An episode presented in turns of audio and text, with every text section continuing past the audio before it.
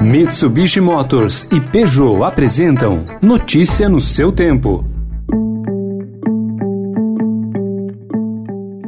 Olá, seja bem-vindo, seja bem-vinda. Começando mais um Notícia no seu tempo, podcast produzido pela equipe de jornalismo do Estadão, para você ouvir em poucos minutos as principais informações do jornal. Você acompanha esse podcast em qualquer plataforma de streaming, agregadores de podcasts e agora também na playlist Caminho Diário do Spotify. Entre os destaques de hoje, os gastos do Brasil com funcionalismo público, um dos maiores do mundo, a rejeição de medicamentos sem eficácia para o combate à Covid por um grupo de especialistas coordenado pelo Ministério da Saúde e o orçamento secreto de Bolsonaro. O atual ministro da Casa Civil, o general Luiz Eduardo Ramos, assinou sozinho a criação do projeto de lei que criou a emenda. Esses são alguns dos assuntos desta terça-feira, 18 de maio de 2021. Estadão apresenta Notícia no seu tempo.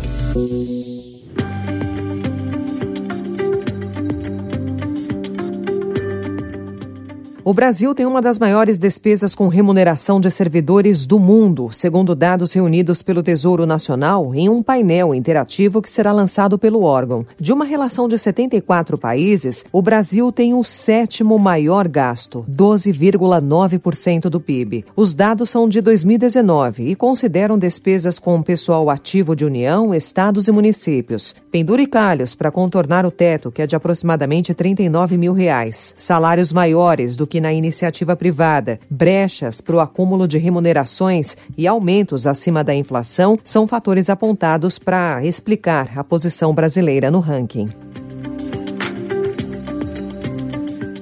A direção da Caixa decidiu trocar três diretores do FUNCEF, que é o Fundo de Pensão dos Funcionários do banco, entre eles o diretor-presidente. A mudança teria ocorrido porque o presidente Pedro Guimarães queria ter mais poder sobre a alocação de recursos. Guimarães também orientou o fundo a votar contra a entrada de Roberto Castelo Branco no Conselho da Vale, o que não ocorreu. O Estadão também informa hoje que o general Luiz Eduardo Ramos, atual chefe da Casa Civil, participou diretamente da articulação do orçamento secreto para favorecer políticos aliados do governo, o Tratoraço, e assinou sozinho a lei que criou a emenda chamada RP9 em dezembro de 2019. Ramos era articulador político do governo quando foi criado o mecanismo para distribuir 3 bilhões de reais a aliados. O Ministério da Saúde e o governo de São Paulo deram ontem boas notícias sobre a chegada de novos lotes do insumo farmacêutico ativo. Com eles, poderão ser preparados mais 25 milhões de doses que permitirão retomar a campanha de vacinação contra a Covid. O Instituto Butantan deve receber no dia 26 a próxima remessa para a Coronavac. Já o secretário executivo do Ministério da Saúde, Rodrigo Cruz, informou que está esperando receber no próximo sábado dois lotes do insumo para a vacina de Oxford AstraZeneca. Então, a boa notícia é que hoje recebi a confirmação de que esses dois lotes vão ser embarcados no dia 21 de maio. Então, é uma quantidade suficiente para a produção aproximadamente de 18 milhões de doses e um documento elaborado por um grupo de especialistas coordenado pelo Ministério da Saúde contraindica cloroquina, hidroxicloroquina, azitromicina, invermectina e outros remédios sem eficácia comprovada em pacientes com Covid. A Comissão Nacional de Incorporação de Tecnologias do Sistema Único de Saúde deu parecer favorável ao documento. Ontem, o presidente Jair Bolsonaro voltou a criticar medidas de isolamento na pandemia. Tem uns idiotas aí né? O fica em casa. Os idiotas, até alguns idiotas até hoje ficam em casa. Se o campo tivesse ficado em casa, esse cara tinha morrido de fome. Esse idiota tinha morrido de fome. Com certeza. E daí ficam reclamando de tudo.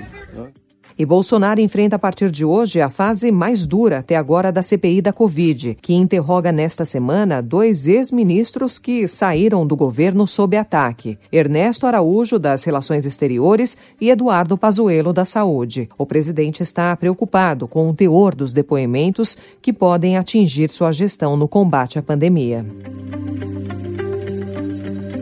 O presidente americano Joe Biden anunciou ontem que os Estados Unidos enviarão a outros países 20 milhões de doses de vacina contra a Covid nas próximas seis semanas, além dos 60 milhões já prometidos. This means over the next six weeks, the United States of America will send 80 million doses overseas.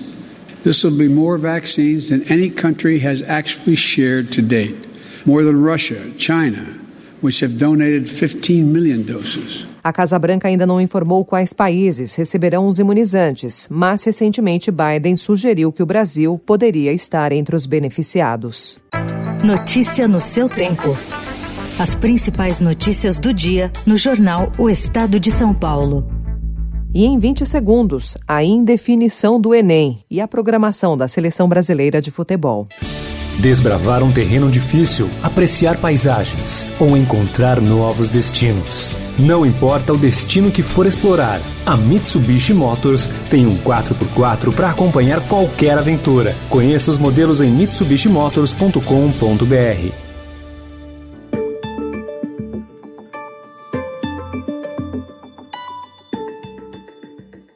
As inscrições para o Enem precisam começar no começo de junho, para que a prova fosse feita em novembro, quando acontece normalmente. A presidência do INEP ignora, desde abril, diversos alertas de relatórios de gestão de risco aos quais o Estadão teve acesso, indicando a falta de definição e de documentos do processo. Segundo servidores do próprio INEP, o cronograma está tão atrasado que é praticamente impossível realizar o exame nesse ano.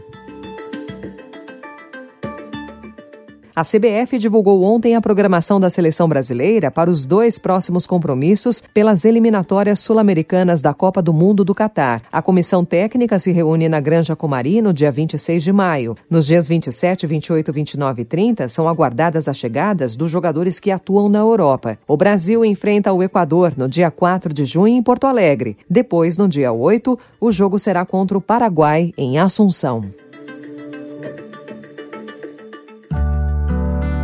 E para a gente encerrar, um pouco de música. Fred Martins está com o seu sétimo álbum. Ultramarino foi gravado em Lisboa, onde ele vive há quatro anos. O disco marca o encontro de suas nascentes bossa novistas com sonoridades ibéricas e africanas. A voz e violão estão no centro do trabalho dele. O álbum tem 13 composições, das quais 11 são inéditas. Todo conteúdo do prazer Faz de mim o que você quer. Então, ponto final no Notícia no seu tempo, com apresentação e roteiro de Alessandra Romano, produção e finalização de Felipe Caldo, o editor de núcleo de áudio Emanuel Bonfim. Próxima edição às quatro horas da tarde. Obrigada pela sua companhia e até já. Você ouviu Notícia no seu tempo. Notícia no seu tempo. Oferecimento: Mitsubishi Motors e Peugeot.